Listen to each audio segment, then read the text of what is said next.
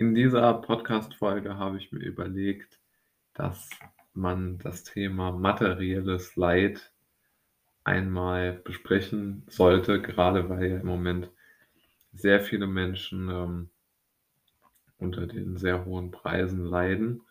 Und ich denke, dass es sehr, sehr wichtig ist, dieses Thema äh, nicht so zu tabuisieren, wie es aktuell getan wird.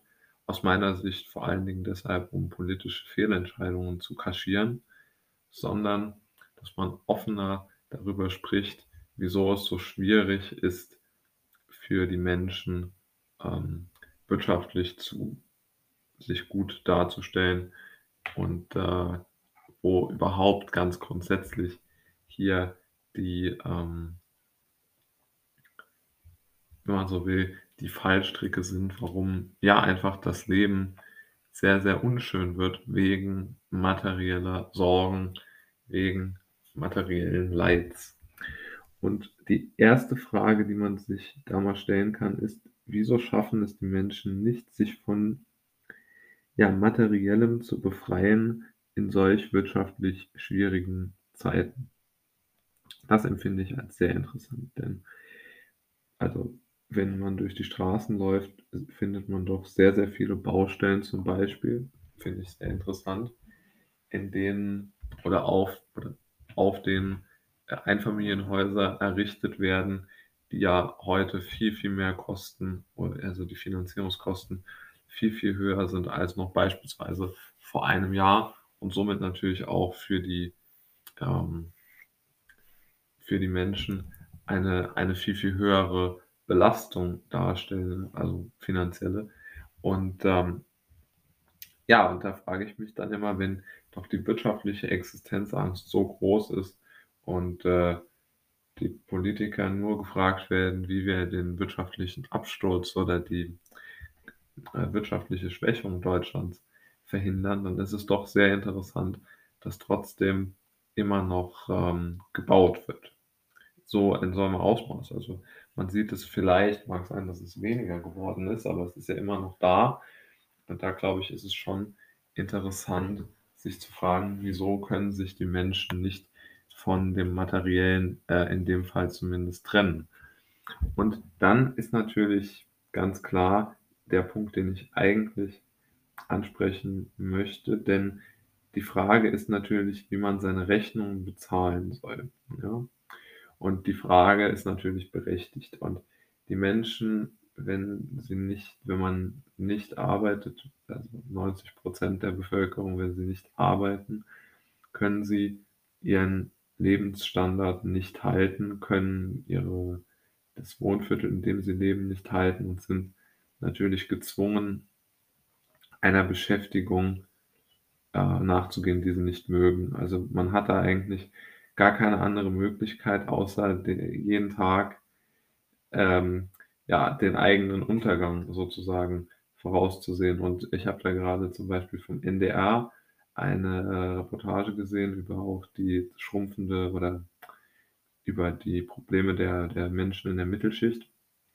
Und ich denke dabei jetzt gerade an eine Lehrerin, die zum Beispiel an der Volkshochschule war und die ihre Fortbildungen nicht mehr macht, um am Wochenende zu kellnern, damit sie zum einen, wie sie es formuliert hat, unter Leuten ist und zweitens, weil es für sie wirtschaftlich attraktiver ist, äh, zu kellnern, als jetzt die Fortbildungen zu machen in einem Beruf, der ja laut ihrer Aussage sogar Spaß macht. Also diese konkreten Beispiele zeigen doch, dass äh, diese, diese Überlegung, dass die Marktwirtschaft das beste System war oder ist, was bisher ausprobiert worden ist, zwar theoretisch richtig sind, aber in der Praxis doch zeigen, dass das System natürlich schon sehr, sehr stark ähm, zwanghaft äh, geworden ist, zumindest. Also ich denke, das kann man schon sagen. Selbst Menschen, die sehr marktwirtschaftlich und ja, ich weiß nicht, pro-kapitalistisch äh, denken, müssen, glaube ich, schon einsehen, dass ähm, durch die sogenannte Flexibilisierung der, der Arbeitswelt ähm, sehr, sehr viel wirtschaftliche Unsicherheit einfach entstanden ist und die Leute halt nicht mehr nach solchen Tariflöhnen äh, bezahlt werden, sondern halt nach äh, frei verhandelten Verträgen, wo dann einfach auch, wenn keine Leistung äh, erbracht werden kann, weil jetzt zum Beispiel an der Volkshochschule äh, der Kurs äh, ausfällt, dass dann natürlich auch einfach das äh, Gehalt äh, dementsprechend dann auch ausbleiben kann. Das heißt, dieses Ausfallrisiko, äh, das ja eigentlich im Bereich des Unternehmers liegt oder gelegen hat, das wird jetzt doch ähm, schon äh, auch jetzt auf den, auf den Arbeitnehmer dann auch äh, übertragen. Und interessant finde ich ja auch, dass keiner am Ideal der Leistung zweifelt, weil Leistung ist ja kein Begriff, den man jetzt sagen könnte, Leistung ist per se gut.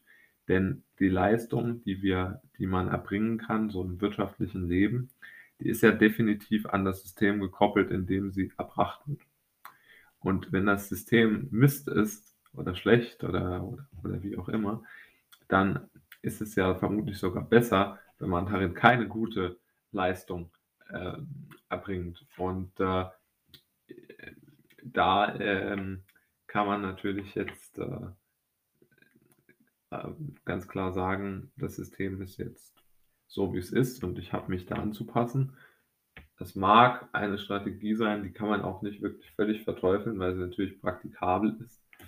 Aber ich glaube doch, dass es irgendwie nicht richtig ist, weil sonst ändert sich ähm, ja, ja nie irgendwie etwas. Und ähm, ich finde, es ist nicht fair, einfach zu sagen, das System ist jetzt so und man hat sich dem unterzuordnen, weil ich glaube, das ist irgendwo nicht, ähm, nicht richtig, weil man sich schon seine Aufgaben äh, selbst äh, aussuchen, also, also aussuchen, also, dass man es sich erlauben können müsste, sich seine Auf Aufgaben selbst auszusuchen. Ich denke, dann, nur dann könnte man zumindest von einer Leistung sprechen, weil wenn man dazu gezwungen wird, etwas zu machen, dann ist man vielleicht gut darin, sich selbst äh, zu überwinden, Dinge zu tun, die man nicht tun möchte. Aber ganz sicher finde ich da den Begriff leistungsbereit äh, nicht richtig. Und um auf meinen Titel zurückzukommen, materielles Leid, habe ich noch eine, nochmal aus demselben, aus derselben Doku, auch von der äh, Volkshochschule, äh, die, die Lehrerin, ähm, äh, möchte ich jetzt hier mal noch ein bisschen was zu, zu sagen, denn die Frau hat äh, dann auch noch gesagt, dass sie tatsächlich äh, nicht genug Geld hat, um überhaupt mal ins Kino zu gehen oder ins Theater. Und das heißt ja eigentlich, dass sie ähm, in diesem Moment ja nur arbeitet, um zu überleben, also um die Rechnungen äh, zu zahlen. Und das ist natürlich irgendwo schon auch wirklich schwierig, weil, weil dann kann man sich echt fragen, warum macht man das überhaupt? Ja, also dann könnte man das ja rauskürzen und einfach sagen, okay, ich arbeite halt nicht, also viel weniger als nichts an den Dingen, die ich eigentlich haben möchte, kann ich ja gar nicht haben. Also das ist, glaube ich, schon so eine Sache und äh, darüber scheinen mir doch zu wenig Menschen nachzudenken. Und das, äh, ich möchte ja, also muss ich ja auch mal sagen, äh, natürlich habe ich da auch keine, keine Lösung für und vor allen Dingen für mich auch noch nicht gefunden, aber ich finde es einfach ungerecht zu sagen, man muss Leistung bringen, man hat sich dem unterzuordnen. Das muss ähm, einfach in, in Frage gestellt werden dürfen, meiner Meinung nach.